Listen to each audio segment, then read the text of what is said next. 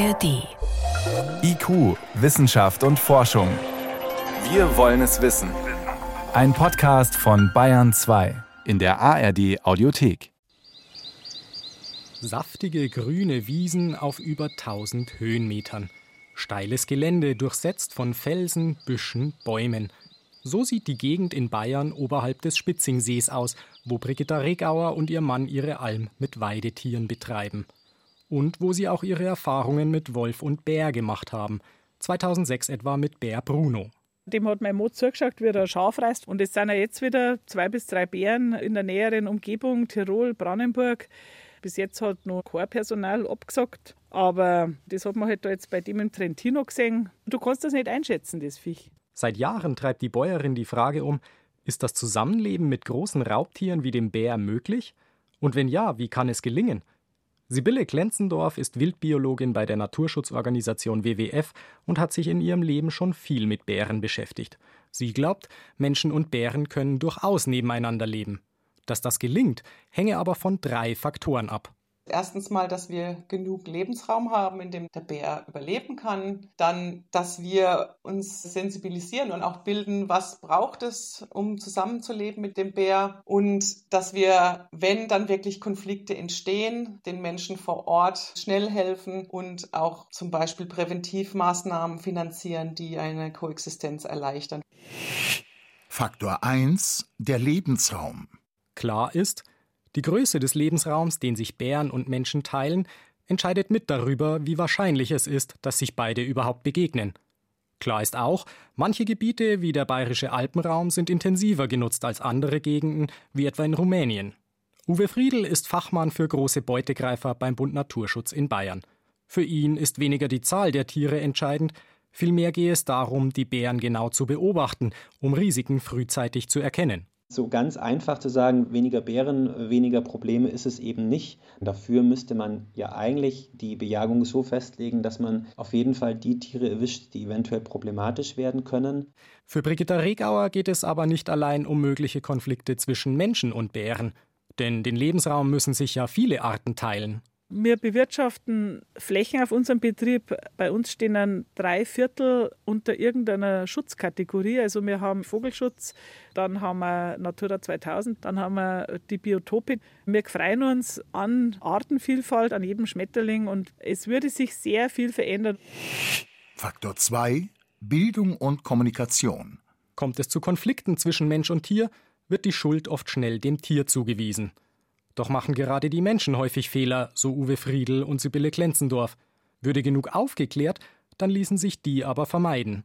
Das ist fast so wie ein Peace-Building-Prozess, wo man wirklich zusammen entscheidet, aber auch Pflichten erfüllen muss. Wenn dieses Zusammenleben funktionieren soll, müssen alle mit dabei sein. Dann hängt es natürlich auch davon ab, dass die Bevölkerung dementsprechend informiert wird, wie man sich dann eben auch zu verhalten hat. Also, dass ich dann nicht meine Essensreste in den Wald schmeiße, dass ich auch nicht, wenn ich ein Bärenjunges sehe, da hingehe und ach, wie süß, weil irgendwo natürlich die Bärenmutter ist, die ihr Kind verteidigt. Also, solche Verhaltensregeln sollten die Menschen Menschen dann einfach wissen. Aus Sicht von Brigitta Regauer scheitere das aber oft an der Realität vor Ort.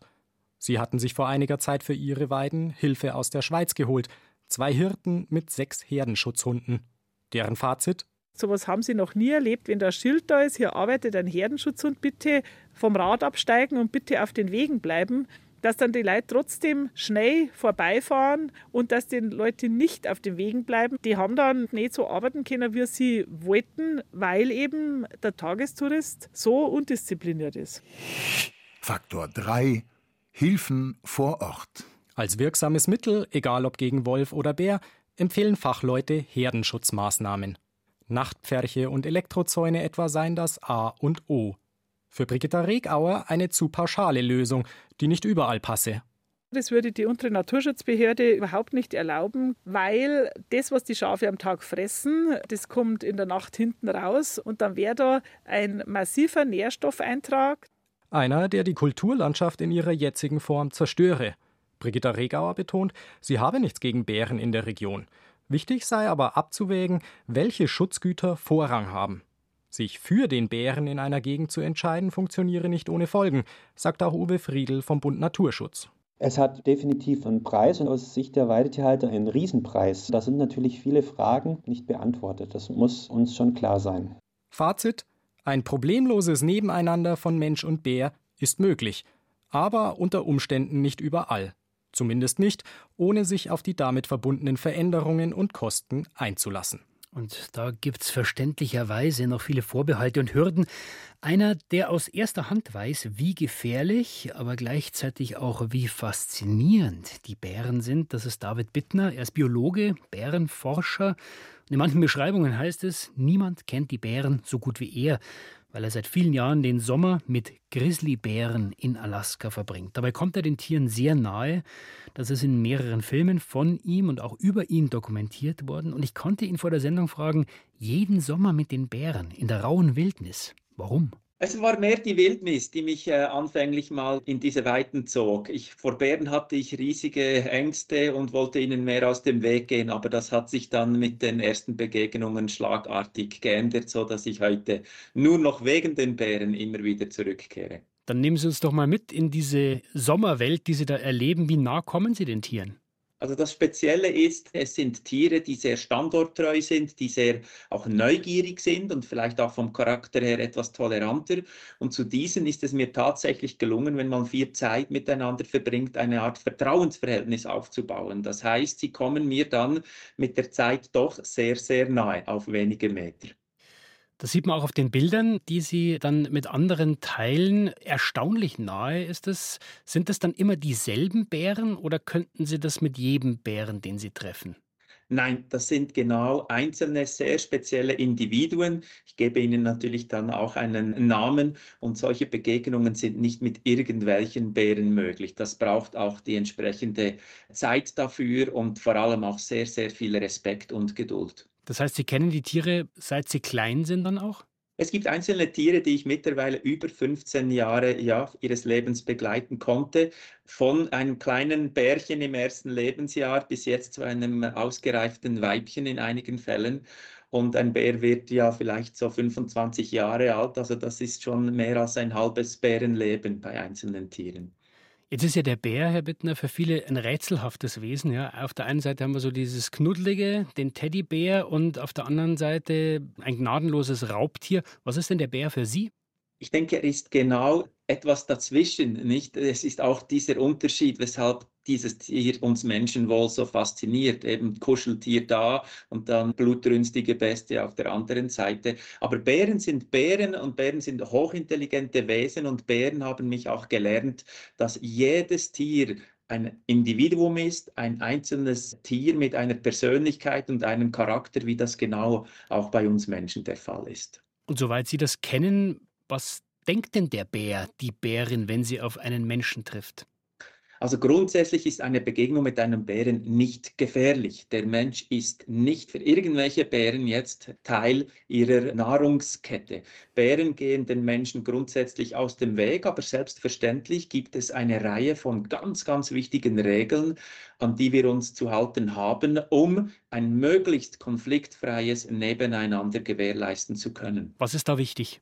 Allererster Stelle jetzt in einem eigenen Verhalten den Tieren gegenüber ist sicherlich, dass man sich bemerkbar machen muss im unwegsamen Gelände, unüberblickbaren Gelände. Das ist das, was leider passiert ist, auch wieder einmal mehr in Italien bei diesem Unfall mit dem Jogger. Es kam zu einer Überraschungsbegegnung, sogar noch eine Mutter mit ihren Jungen. Und für den Bären, obwohl sie grundsätzliche Fluchttiere sind und in den allermeisten Fällen, selbst in solchen Situationen, die Flucht ergreifen, sind sie sich bewusst, dass sie auch physisch stark sind. Und manchmal geht eben diese Verteidigung auch nach vorne. Wir nennen das einen sogenannten Verteidigungsangriff. Das Opfer wurde anschließend nicht gefressen, wurde natürlich verletzt, aber sobald diese Gefahr für die Bärin gebannt war, hat sie sich dann auch entfernt. Was war denn Ihre brenzligste Situation im Zusammentreffen mit einem oder mehreren Bären? Ich hatte da sicher auch eine Portion Glück bei diesem Erlebnis, aber es ist mir dummerweise auch passiert, einen Bären auf kurze Distanz überrascht zu haben. Es war auch zudem noch eine Mutter und die kam dahergerannt, als sie mich erblickte. Und zum Glück habe ich mich instinktiv irgendwie zu Boden geworfen und versucht völlig zu unterwerfen und vielleicht auch mit einfacher gesagt als getan, aber doch ruhiger Stimme auch zu beruhigen. Sie hat das irgendwie verstanden, obwohl sie einen Meter vor mir stand. Eine Sekunde vielleicht hat sie mich angebrüllt, aber dann sogleich nervös abgedreht und ist zum Glück dann mit ihren Jungen verschwunden. Und Sie können sich vorstellen, diese wichtigste aller Regeln habe ich seitdem selbstverständlich nie mehr vergessen. Wenn es bei uns um dieses Thema geht, Umgang mit Bären, Treffen mit Bären, da ist viel Angst im Spiel, Angst vor der Konfrontation mit den Tieren, auch Angriffe, wie Sie es angedeutet haben. Inwieweit können Sie denn diese Angst verstehen? Ich kann diese Ängste sehr, sehr gut nachvollziehen. Ich selbst hatte, wenn ich mich zurückerinnere an meine ersten Alaska-Reisen, hatte wahnsinnige Ängste und die sitzen sehr tief in unseren Genen verankert. Der Bär ist eines der wenigen Tiere, die den Menschen physisch ganz klar überlegen sind und wirklich gefährlich sein können, wenn man sich an gewisse Regeln eben auch nicht hält. Und äh, darum verstehe ich diese Ängste, aber nochmals diese Regeln, sich bemerkbar machen, tragen von Bärenabwehrmitteln, das ist normal in Ländern, wo man die Bären um sich weiß, aber auch der Umgang mit äh, menschlichen Nahrungsquellen, mit den Nutztieren, mit Abfällen, alle solche Dinge, Hunde an die Leine, das sind einfach Regeln, die es zu beachten gilt, wenn man im Bärengebiet unterwegs ist. Wenn Sie in Ihrem Bärengebiet unterwegs sind, sieht man auf den Bildern, Sie haben um Ihr Zelt herum auch noch einen Elektrozaun aufgebaut. Warum brauchen Sie den trotzdem noch? Anders gefragt, wieso nicht? Es ist so was Einfaches und Leichtes und ich denke, es wäre auch ohne Elektrozaun möglich, aber ich wähle einerseits einen meinen Lagerplatz sehr bewusst, selbstverständlich nicht auf den Bärenpfaden, sondern eben abseits und auch abseits ihrer Nahrungsgründe aber um einfach diese Gerüche, die die Tiere auch anlocken, selbstverständlich, es gibt auch neugierige Individuen da, um einfach mein Material auch entsprechend zu schützen und nicht zuletzt mich selbst. Ich kann mit einem besseren Gewissen dann ruhig die Nacht verbringen, wenn ich diesen Zaun um mich weiß. Wenn Sie sich die Situation bei uns anschauen in Europa, Herr Wittner, mit diesen großen Emotionen, die da auch mitspielen, wenn es um Wildtiere und gerade insbesondere Bären geht, die Tierschützer auf der einen Seite, Menschen, die Angst haben, wie kann man diesen Konflikt Ihrer Meinung nach lösen oder zumindest entschärfen? Also ich bin dort weder auf der einen Seite natürlich noch auf der anderen, wie man vielleicht erwarten könnte, auf der extrem tierschützerischen Seite. Ich bin ganz klar der Meinung, dass einzelne Tiere, wo wir Menschen es nicht geschafft haben, sie von unseren Nahrungsquellen halt eben auch fernzuhalten, ein Bär wird immer wieder zurückkehren und sich die einfachen Kalorien suchen in der Nähe des Menschen und kann so natürlich sich zu einem Problembären entwickeln, vielleicht dann auch sogar noch zur nächsten Stufe, zum Risiko Risikobären. Und das sind Tiere, die einfach in unserer dicht besiedelten Kulturlandschaft mit vielen Menschen, die sich übrigens auch eben dann an keine Regeln halten, das verträgt es nicht. Das ist ein Individuum, da muss man, obwohl es traurig ist, halt sagen und dazu stehen, dass der beste Weg die Entfernung des Tieres ist. Wie tickt der Bär? Wie sollen wir mit ihm umgehen? Das ist an manchen Stellen leichter, haben wir gelernt, vor allem in Alaska, wo der Biologe David Bittner die Tiere seit vielen Jahren erforscht. Was wir von seinen Ergebnissen aber lernen können für den Umgang hier bei uns, das hat er uns sehr eindrucksvoll erzählt. Herr Bittner, ich danke Ihnen für diese spannenden Einblicke. Vielen Dank.